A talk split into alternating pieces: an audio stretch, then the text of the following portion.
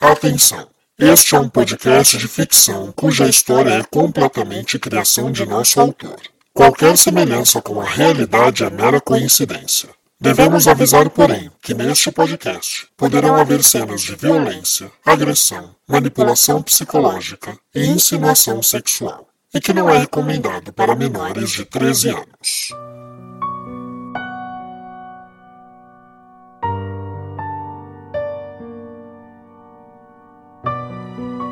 Olá, caro ouvinte, seja bem-vindo a mais um capítulo de Enlace, a sua audionovela de mistério que você pode acompanhar episódios inéditos semanalmente nesta e nas principais plataformas de podcast do mercado. Eu sou Rafael Gama, o autor e narrador dessa audionovela.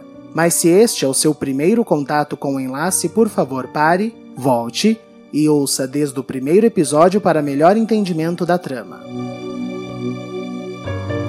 Hoje os recados serão muito breves porque é apenas um agradecimento. Essa semana recebemos a mensagem que somos 13 mil ouvintes.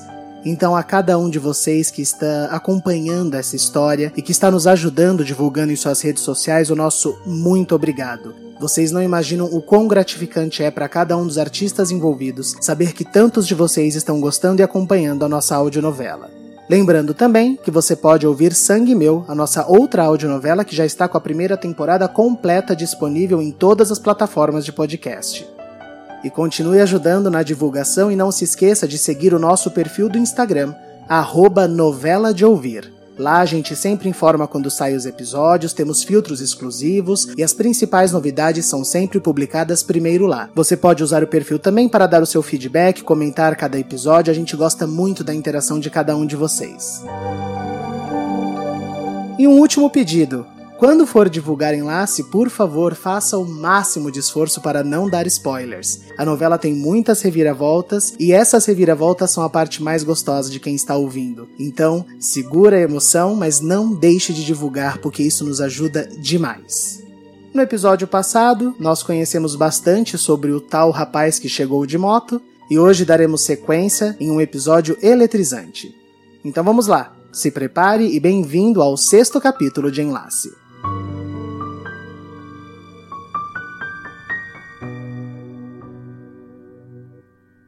Antes de começarmos, um lembrete.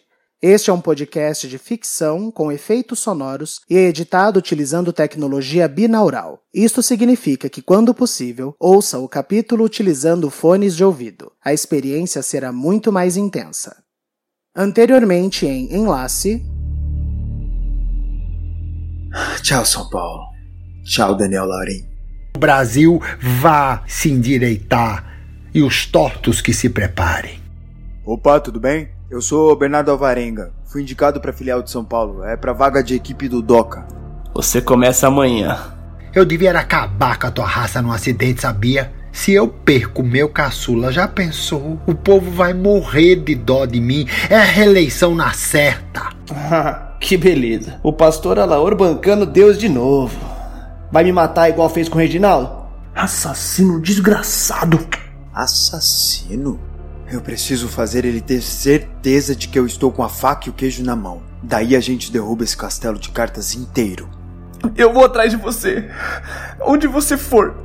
Eu disse que ia atrás de você e eu fui. Daniel Laurim. Bom dia, Daniel Laurim. Respire fundo, se concentre. Nós temos muito o que conversar.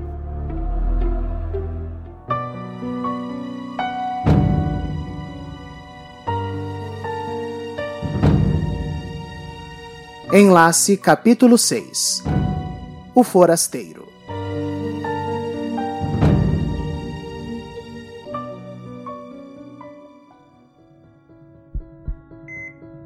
Onde eu estou?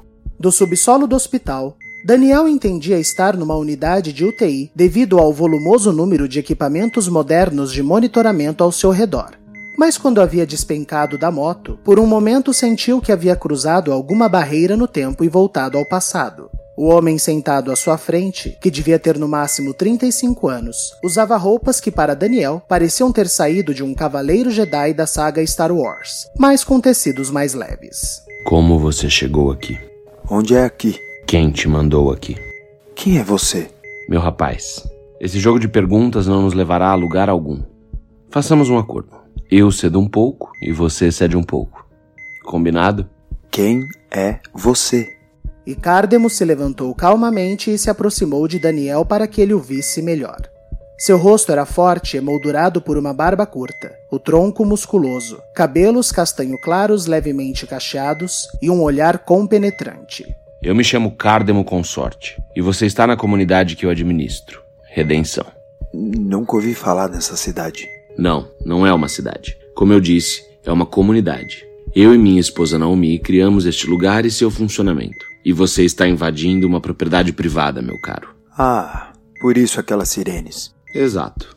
Mas não se preocupe. Nossa comunidade é muito generosa com seus visitantes, mesmo que vindos de maneiras invasivas. É, olha, não era minha intenção. Eu. Eu me chamo Bernardo. Eu sou. o- Não, não chama. Você se chama Daniel Laurim. E eu sugiro, para o bom andamento desse inquérito, que você não me subestime.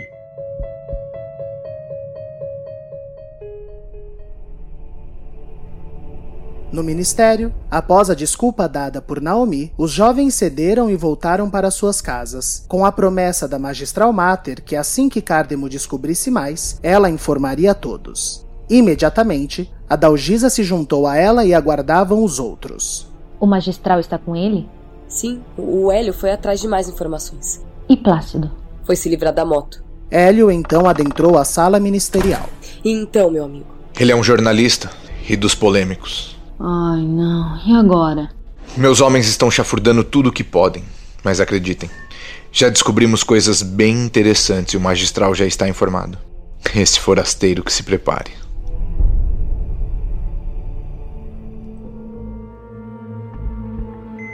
Como é que você sabe meu nome? Daniel, eu sei muitas coisas. Mas mais importante, eu sei como resolver as coisas.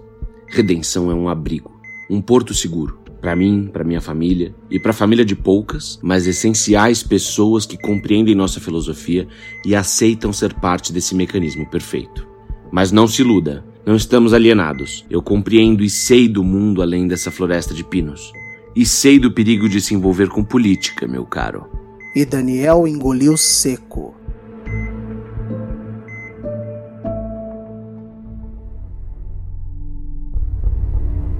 Na casa dos Valdez, Plácido havia acabado de se livrar da Harley Davidson onde Daniel chegara e retornava para sua casa.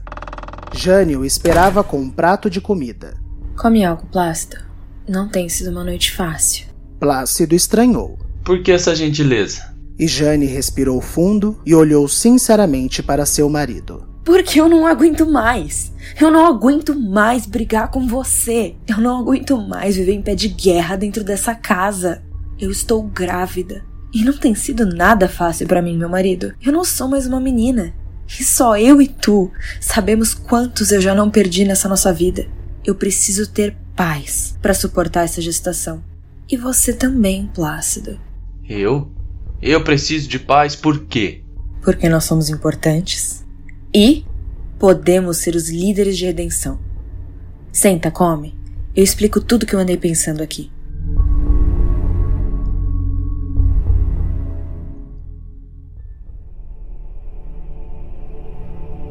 Na sala ministerial, Hélio havia contado o que já sabia sobre o forasteiro para Naomi e Adalgisa. Mas então aqueles tiros que ele levou? Bem provável terem sido ataques da família do presidente. Ele é louco!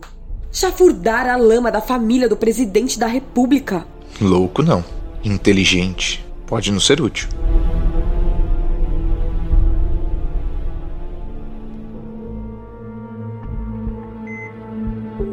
É. Desculpe, é. É Cardemo, certo? Isso mesmo. Olha. Eu não sei como você descobriu tudo isso, mas. Eu não entendo como eu posso ser ajudado por vocês.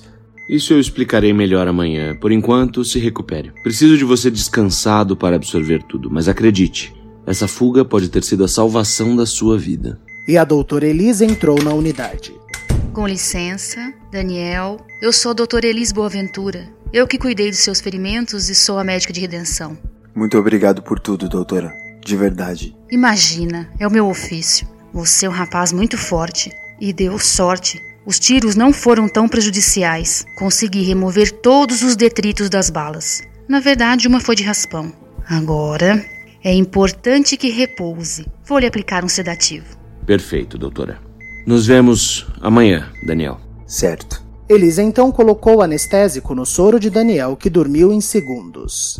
Ele só desperta amanhã, doutora? Umas 10 horas, no mínimo. Ótimo. Teremos tempo para descobrir tudo.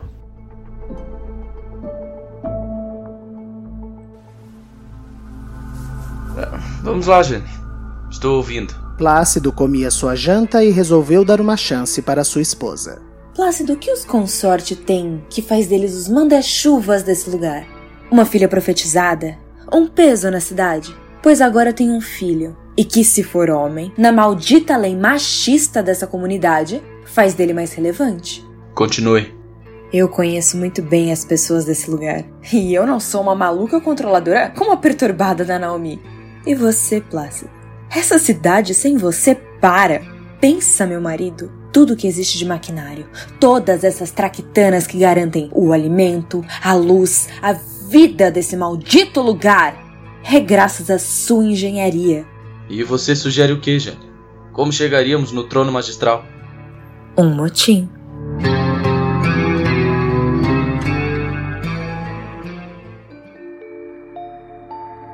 Na casa das Bastos, a pobre Calêndula estava angustiada no porão de sua casa.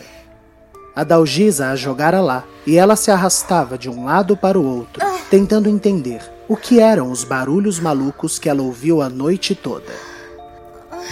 Ai, Adalgisa, pelo cosmos, volta. Me explica o que está acontecendo. Quando o clã descobriu o ruído naquela noite, Adalgisa correu em sua casa, se certificou que Calêndula estava segura, não explicou absolutamente nada e retornou para auxiliar o clã. Calêndula então estava completamente desorientada. Eu sinto que vou morrer nesse lugar.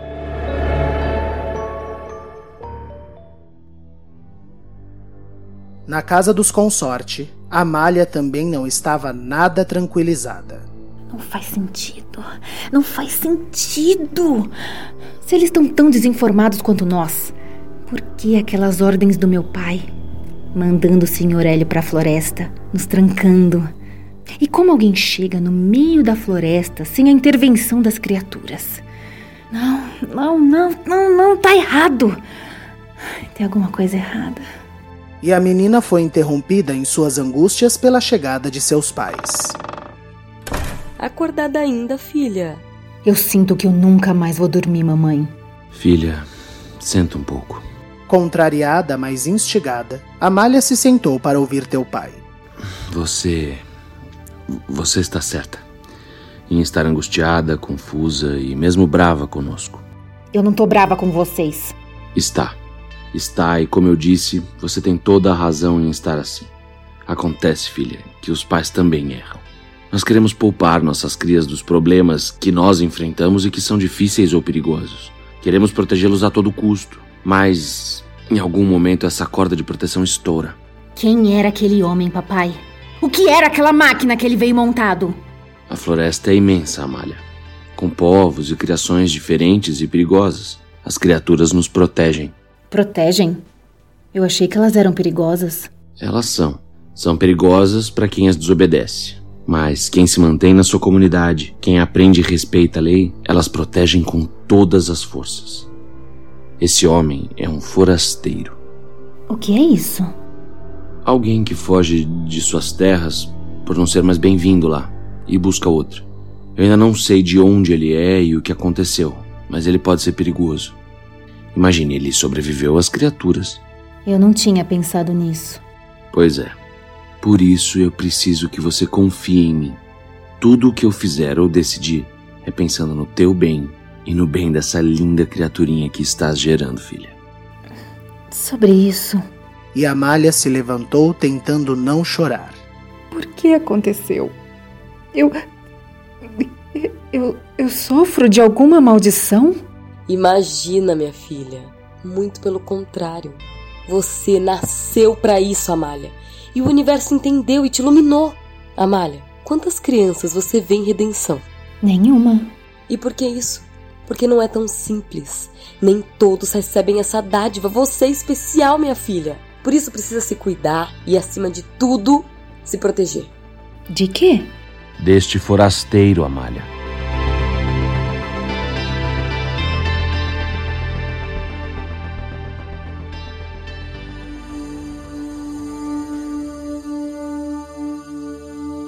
Na casa dos Canavares, Hélio entrou sorrateiramente, tentando não acordar Vicente, mas este se encontrava de pé no meio da sala. Filho?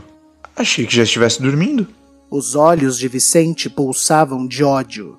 Você mentiu para mim, seu canalha miserável.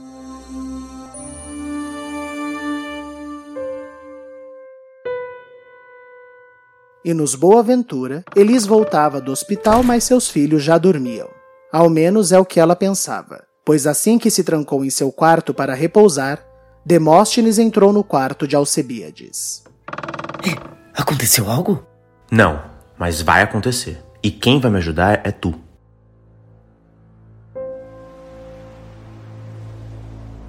O forasteiro é tão perigoso assim? Amália, este homem chegou numa máquina estranha, passou pelas criaturas. Ele é uma ameaça à vida de todos nós. Mas claro, tentaremos aprender mais sobre ele. O importante é que tu se afaste o máximo possível. Pelo teu futuro filho, por redenção. Me promete. Amália estava assustada. Sim, senhor. Agora tome um chá e tente descansar, meu amor. Com licença. E a menina obedeceu sua mãe. Fizeste muito bem, meu marido. Não existe nada mais poderoso que o medo. O que é isso, Vicente? Nos canavares, Hélio estava sem saber o que fazer. Vicente estava transfigurado de ódio. Você me disse que ninguém entra e volta nessa maldita floresta de pinos sem o consentimento das criaturas. Você disse que era certo, certo como a lei, e que a minha mãe não tinha escolha. Que o que aconteceu com ela foi consequência da escapada que ela deu. Então, agora me explica, meu pai. Me explica se é tudo certo, se é tudo controlado. O que foi que acabou de acontecer? Vicente tremia.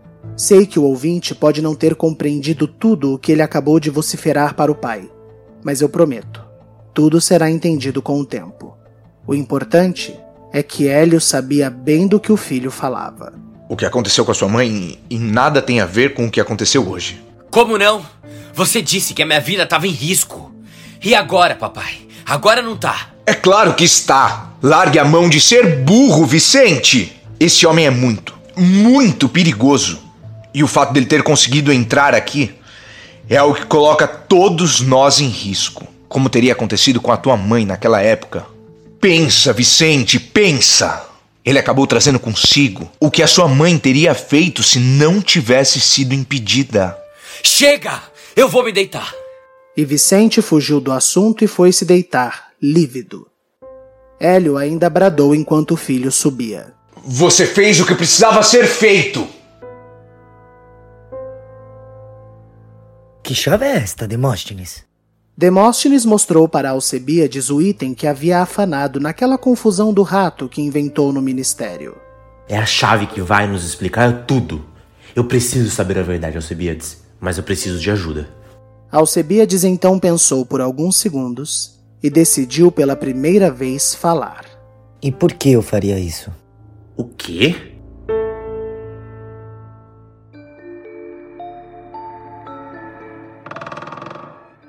Foi com ânimo que Calêndula ouviu a Dalgisa entrar em sua casa e alguns minutos depois, com o auxílio de uma corda, lhe enviar um pouco de comida. Adalgisa, por favor, me deixa subir. Você não entende, meu amor. Agora tudo piorou. Redenção foi invadida. Calêndula se arrepiou inteira. Pelas criaturas? Pior, um forasteiro. Enquanto não soubermos tudo sobre ele, você, mais que todos, corre perigo. Por quê? Calêndula, ele vem de fora. Doenças, contaminações. Precisamos nos precaver. Coma e tente descansar. Eu serei incansável na busca pela verdade. Até amanhã, meu amor. E a portinhola do porão se fechou, enquanto Calêndula tentava comer no completo escuro.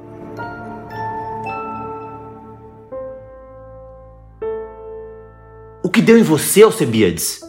Ah, não interessa. Mas eu quero saber por qual motivo eu colocaria meus pontos em risco para ajudar você a fazer algo legal. Logo você, Demóstenes. Nós somos irmãos, Alcebiades. Somos? Somos mesmo? Porque às vezes eu sinto que de todas as pessoas deste lugar, Demóstenes, você é o que eu sinto mais distância. Somos opostos e você faz questão de me lembrar isso todo dia. Ah, pelo cosmos, Alcebiades. Engole esse sentimentalismo barato. Engula você, o seu deboche e agressividade gratuitos. Entenda que você está sozinho. E eu não digo sozinho nessa ideia, ou mesmo nessa casa. Não, meu irmão.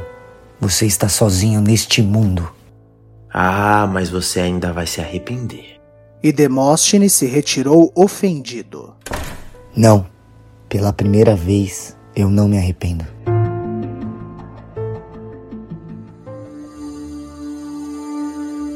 E se a agitada noite parecia finalmente ter se encerrado para todos, para Cárdemo ainda surgiriam problemas. Na janela de seu quarto, pedrinhas começaram a entrar, arremessadas por Biltra. O que queres, Biltra? Desce! Desce ou eu faço um escândalo que acorda a redenção inteira! Intervalo comercial. Mais de 40 atores. 16 horas semanais de edição. Mais de 100 trilhas instrumentais e incidentais. Mais de 10 mil arquivos de áudio. Estes são alguns números que envolvem a produção de uma audionovela como Enlace e Sangue Meu. Tudo feito da melhor maneira possível e buscando a melhor qualidade e profissionalismo para chegar até você, ouvinte, um excelente produto. E se você é dono de uma empresa, loja ou marca e pode contribuir para a nossa produção, saiba: a divulgação do seu produto ou marca aqui é um investimento muito pequeno. Você pode fazer em um episódio três ou até mesmo cinco, e a sua marca receberá um alcance de mais de 16 mil ouvintes. Está interessado? Entre em contato através do e-mail contato tvgama@gmail.com. Repetindo, contato tvgama@gmail.com e solicite valores. Um investimento muito pequeno e você irá contribuir para que este podcast e os nossos demais podcasts sejam produzidos cada vez com maior qualidade e possamos retribuir os trabalhos desses artistas talentosos envolvidos nesta produção. Nós aguardamos o seu contato. Continue agora ouvindo o enlace.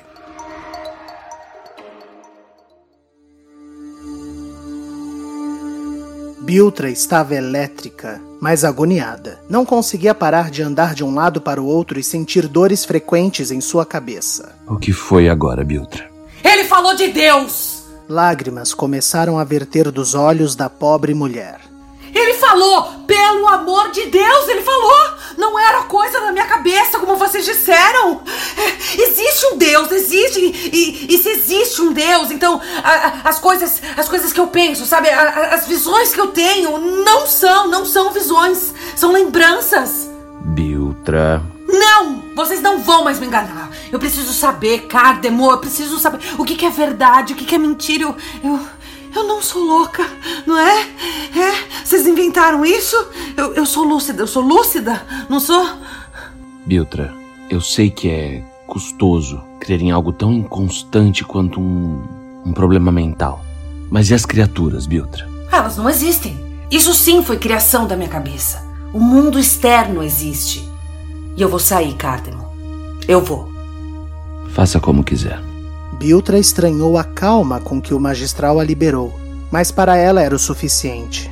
Ela estava livre.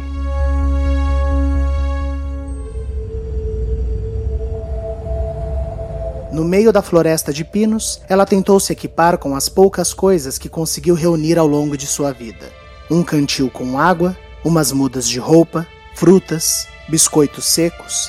Ela sentia que era o momento. Eu vou atrás da verdade, é isso, eu vou. Eu vou. E não existe porcaria de criatura nenhuma. Não existe. O mundo lá fora real, é isso, eu sei. Eu sei que é. Eu não sou louca. E cerca de meia hora depois, Biltra desbravou a floresta. Avançados 500 metros da beira de Redenção, uma trincheira marcava o limite que protegia o seu povo. Biltra sempre se enfiou na floresta de pinos, mas nunca havia cruzado a trincheira. Se existe um Deus, que ele me proteja. E ela então esticou sua perna por cima da trincheira, que era uma espécie de vala com um aramado.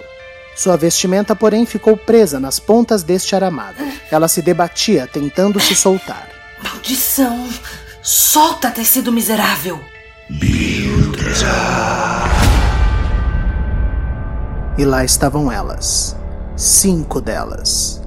Longas. Vermelhas. Dos braços, uma estranha luz bruxuleante vibrava e fazia estalos. Perdão, perdão, não, não, me deixa voltar, me deixa voltar, eu, eu vou me calar, eu, eu prometo, não, não, não, não, não façam aquilo comigo, não, não de novo, não! Mas era tarde. Biltra foi agarrada pelas criaturas que sumiram com a mulher floresta dentro.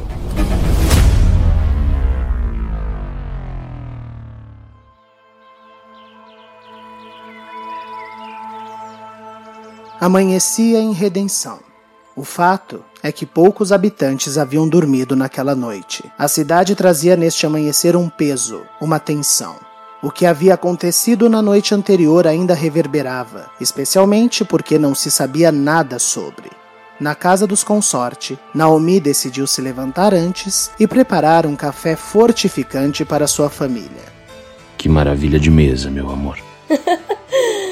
Ai, uma boa refeição cura qualquer mazela. Vamos ter um desejo digno de uma família que se ama e se apoia. Não existe ninguém como você, Naomi. E eles deram um beijo apaixonado. Bom dia, bombinhos. Ainda abalada, mas tentando se erguer em meio a tudo, Amália se juntou a seus pais. Que mesa linda, mamãe. Para nós quatro, meu amor. E Naomi olhou comovida para a barriga de sua filha. Eles então se sentaram e comeram em paz, até que ouviram batidas na porta. Doutora? Ele acordou.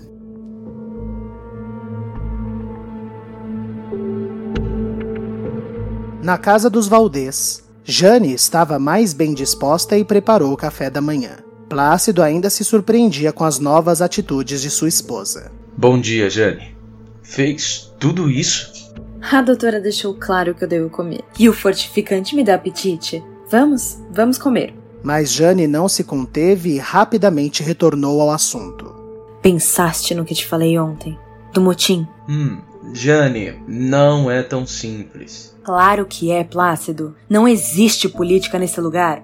Mas existe uma população que é controlada por uma administração castradora e egocêntrica. E eu sei, Plácido, eu sei que eu não tô sozinha nesse sentimento. E ainda tem aquela Dalgisa, que não me desce. Desde que chegou no meio da história, com uma irmã que ninguém vê, sem explicações, ela vira monsenhora? Não. Não. Está na hora de mudança de poder. Já, nós não somos tão relevantes assim. Plácido! Sem seus serviços, eu não dou 15 dias pra redenção parar. E agora, comigo grávida, todo o propósito dessa maldita comunidade eu posso resolver. Cardemo tem aliados. Ah, Plácido, vá! Me poupe! Quem? O Hélio. Ele faz conta e distribui coisas, e isso qualquer um aprende em três dias. Radalgisa, essa aí a gente não tinha no começo e não precisa até agora. A Elisa na dela. E as promessas deles não se realizaram até agora. Então, é fácil destruir o trono deles. Você não sabe de tudo, Jane. Pare de me subestimar. O que que eu não sei? E com toda a calma, Plácido se levantou e disse: Que Amália está grávida. E se retirou, deixando Jane atônita em sua cozinha. No hospital, Daniel recebia a visita de Cardemo e Hélio. Bom dia, Daniel. Você quem é? Hélio Canavares. Sou o justo distribuinte de redenção. Justo o quê? É isso que viemos lhe explicar hoje, Daniel. Queremos que conheça a redenção. Sou todo ouvidos.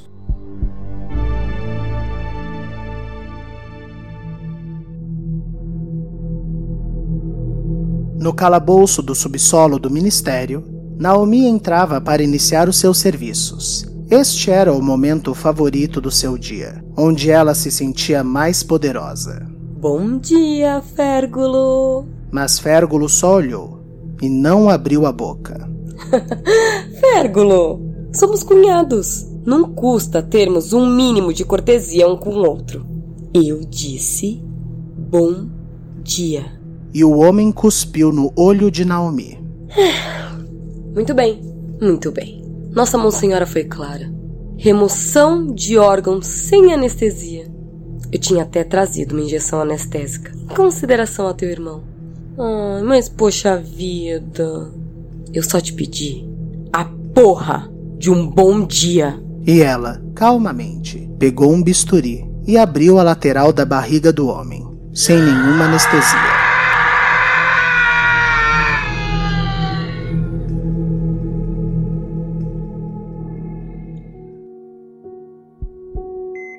No hospital, Cardemo decidiu contar a sua história para Daniel, do começo. 20 anos atrás, eu e Naomi tivemos nosso primeiro filho. Éramos um casal recém-saído do colegial, apaixonados, cristãos, e decidimos que formaríamos uma família. Mas ambas famílias, dela e minha, se revoltaram, nos condenaram por termos fornicado. E vimos o tanto de ódio que saía dessas pessoas que se diziam religiosas, sabe? Fugimos. Eu e Naomi éramos e somos românticos. Nos conhecemos porque líamos romances na biblioteca da escola. Então, entre um morro dos ventos uivantes e um olhai os lírios dos campos, nos apaixonamos.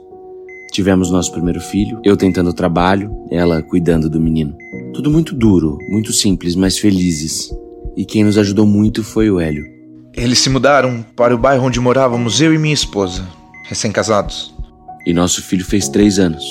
Eu tinha um emprego estável num comércio grande, Naomi conseguiu o dela. Eu e minha mulher tentávamos ter nosso filho na época. E foi quando Naomi, voltando de ônibus com nosso filho, foi vítima de um. de um assalto dentro do ônibus. O trombadinha se assustou quando a polícia interveio e atirou. Acertou meu filho na cabeça. Meu Deus. Não fazia sentido pra gente, Daniel. Éramos bons, mas o mundo não. Durante um ano, eu e Naomi decidimos que precisávamos achar um lugar bom e longe dessa sociedade doente que vivíamos. Eu e minha esposa ficamos muito abalados com tudo isso também. Até porque ela havia conseguido engravidar e, e já pensávamos que poderia ser o nosso filho, que lutamos tanto para ter. E foi quando um acaso do destino nos salvou. Apesar de nos rejeitar, meu pai não me tirou do seu testamento e ele e minha mãe faleceram num acidente na estrada. Meu pai era o dono de uma empresa de celulose, então eu herdei a empresa e a reserva da matéria-prima principal. A floresta de pinos. Eu tinha um reduto meu, seguranças meus, 24 horas. Aqui eu poderia criar um mundo perfeito e, para melhorar, Naomi engravidara de novo. Nós não podíamos correr o risco de perder outro filho para o mundo horroroso de hoje, não. Queríamos um mundo mais simples, como o dos romances que líamos. Mas como todo ambiente, seja ele micro ou macro, é necessário um certo volume de gente para a coisa funcionar. Foi aí que convidamos Hélio. A ideia era simples e sedutora. Montar uma estrutura pequena, a menor possível de um vilarejo autossustentável, e convidar para ele pessoas úteis para tarefas essenciais, mas mais importante, que tivessem algum trauma como o que vivemos. Desculpa, mas qual foi seu trauma? Minha esposa tinha câncer, por isso tanta dificuldade em engravidar, e morreu quando nosso filho nasceu. O câncer é uma doença moderna, Daniel. Os produtos industrializados, as besteiras que consumimos, tudo auxilia. Então, fomos criteriosos. Queríamos pessoas saudáveis, justas e que entendessem o nosso propósito. E formamos Redenção. Um pequeno paraíso. Exato. Com segurança, controle, perfeita. Mas como vocês se esquivam do mundo lá fora? Porque não se pode simplesmente criar um mundinho só seu. Existem leis. Nós temos as nossas. E não existe lei maior do que o dinheiro. Agora veja, Daniel. Aqui não se usa a internet, nada de celulares, nenhuma modernidade. Mesmo o linguajar mundano foi abolido. Outra coisa que abolimos foi a religião. Por qual motivo? As maiores desgraças do mundo ocorreram com a desculpa de uma crença. É algo perigoso. Mas entenda, nossos jovens não sabem sequer da existência desse mundo. Nós os protegemos aqui. E falando em proteção. E Cardemo se aproximou de Daniel com um sorriso. Eu creio que redenção seja sua única chance de se manter vivo.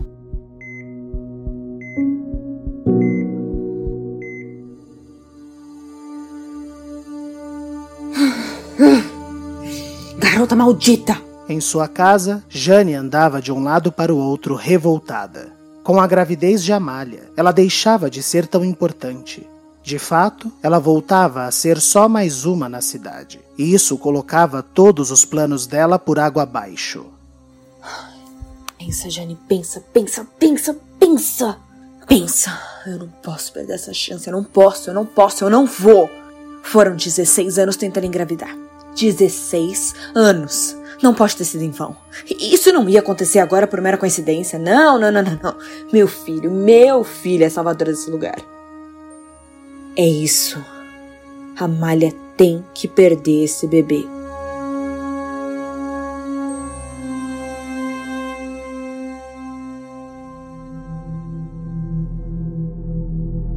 Após costurado o buraco por onde removeu o rim do desmaiado férgulo e colocado o órgão numa caixa térmica com gelo, Naomi limpou superficialmente a sujeira da sala e foi para a jaula ao lado. Talvez o ouvinte já tenha até se esquecido, mas ainda havia um Gaetano a ser dividido. Ai, Gaetano, Gaetano, meu querido. Sempre tão bonzinho, tão solisto. Ai, Gaetano, é de gente como você que nós precisamos no menos três. É, pessoas que, diferente do meu cunhado, não nos criam problemas, Gaetano. Quer dizer, não mais, né, Gaetano? Porque nós bem sabemos. Antes de você vir aqui, as traquinagens que o senhor me aprontou para chegar no topo da lista de sacrifícios. Enquanto conversava com sua vítima como se fossem velhos amigos, Naomi preparava o acesso para tirar mais sangue do homem. Sabe, Gaetaninho, eu tenho muito orgulho do que criamos aqui. Sim, criamos todos juntos. Ah, e às vezes nossos moradores se esquecem que eles colaboraram com a criação da lei, que vieram para cá ciente de como seria tudo. Redenção foi erguida por cada um de nós. E como um relógio, quando quando uma peça enguiça, temos que trocá-las por outras, até porque Mas o braço de Gaetano estava gelado e rígido. merda.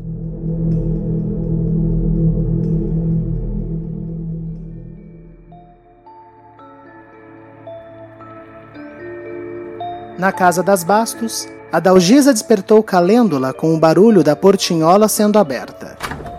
Por ela, passou um cesto amarrado com o café da manhã da menina. Muito obrigada, minha irmã. Tenha paciência, meu amor. Nosso magistral está cuidando de tudo e sei que em breve poderá subir. Adalgisa, eu poderia ao menos ter um pouco de luz aqui? O breu tem me assustado muito. Mas é claro que cabeça minha. A Dalgisa então se retirou e voltou, mandando uma lamparina pela corda. Oh, me desculpa, meu amor, eu me esqueci disso. Pronto. Pronto, agora tens uma companhia. Já volto para buscar o cesto com a sobra, sim? Coma bem. E então, batidas na porta. Quem é? Mas a Dalgisa fechou bruscamente sem responder e se dirigiu até a porta. Gaetano erradicou. Ah, não.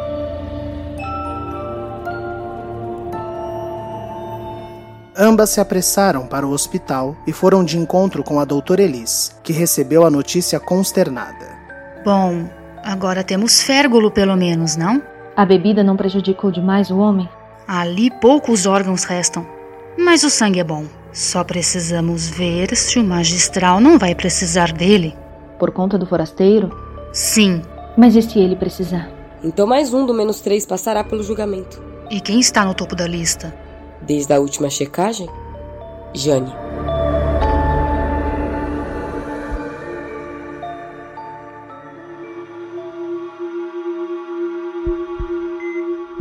Você compreende o que lhe disse, meu rapaz? No quarto da UTI, a proposta feita por Cardemo e Hélio era no mínimo sedutora. Mas que corpo seria esse? Acabamos de perder nosso jornalista.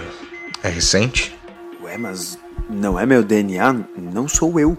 Com dinheiro e contatos, Daniel, o corpo é quem dissermos ser. Então vocês forjam a minha morte, conseguem documento de legistas que confirmam tudo e eu estou livre dos mafiosos da família Bragança? Para sempre. Daniel, se eles não te acharem, irão atrás da dona Lúcia. E Daniel gelou. Como é que você sabe o nome da minha mãe? Se nós descobrimos em horas, imagina o presidente da República. É sua salvação e de seus amados. Aqui você terá cuidado, um emprego e tempo para se fortalecer. Redenção quer e precisa de você. Claro, desde que aceite viver sob nossas regras e abdicar do mundo moderno. E se eu não aceitar? Lhe entregamos para a polícia por invasão de propriedade privada. E os Bragança te acham em minutos. Mas eu posso entregar a redenção inteira e ainda provar que os Bragança são uma máfia criminosa. Eu tenho a verdade do meu lado. Claro, porque a verdade sempre funcionou neste país, não é mesmo? Você pode ter até a verdade, garoto, mas terá tempo de exibi-la? Você já tem um inimigo, Daniel, o homem mais poderoso do país. Não acho inteligente fazer de mais um homem poderoso outro inimigo. Nós estamos te oferecendo proteção e salvação. O que nos diz?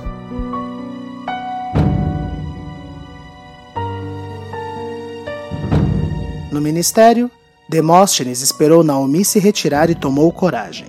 Ai, hora da verdade. O garoto testou a chave, que funcionou.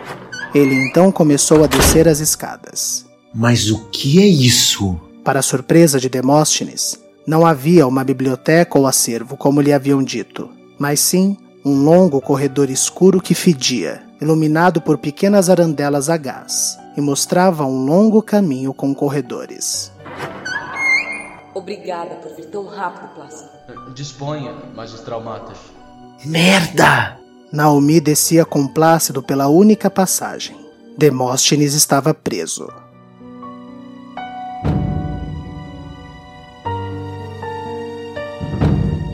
No porão, Calêndula aproveitou a lamparina para conhecer melhor o espaço. Se arrastando, ela viu móveis antigos, uma poltrona velha e destruída e algumas caixas. Mal dava para distinguir os escritos nas laterais. Mas uma, bem ao fundo, chamou a atenção da menina. Em letras pretas, borradas, estava escrito: Retratos. Então, o que me diz, rapaz? Eu preciso pensar um pouco. A sós.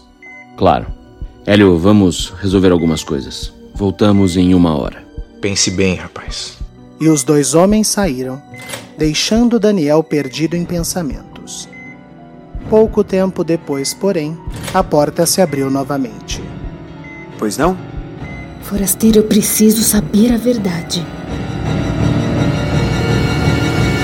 E eu paro por aqui. Roteiro e narração: Rafael Gama. Elenco fixo: Aline Neves, Aline Penteado, Gabriel Vernucci, Giovanni Pilan, Ellen Kazan, João Paulo Lourenço, Júlia Zan, Mariana Guazelli, Mariana Rocha, Rafael Alvim, Tássia Melo, Vinícius Torres, Vitor Nono e Zé Gui Bueno. A trilha de abertura e encerramento de cada episódio é uma música original cujos arranjos são composição do maestro Jonathan Harold. Este podcast é uma produção TV Gama. Para entrar em contato com a produção, favor enviar e-mail para contatotvgama@gmail.com. Repetindo, contatotvgama@gmail.com. Para maiores informações desta e de outras áudios-novelas de nossa produção, por favor sigam o nosso Instagram, arroba novela de ouvir. Repetindo, arroba novela de ouvir. Para entrar em contato com o autor, localizá-lo através do Instagram, arroba o Rafael Gama, Rafael com PH. Você pode contribuir para este projeto com doações espontâneas. Para tal, utilize o site apoia.se barra sangue meu. Os episódios de enlace serão publicados todas as terças-feiras, à uma da tarde. Eu espero vocês na próxima terça-feira. Até lá, tenham todos uma excelente semana.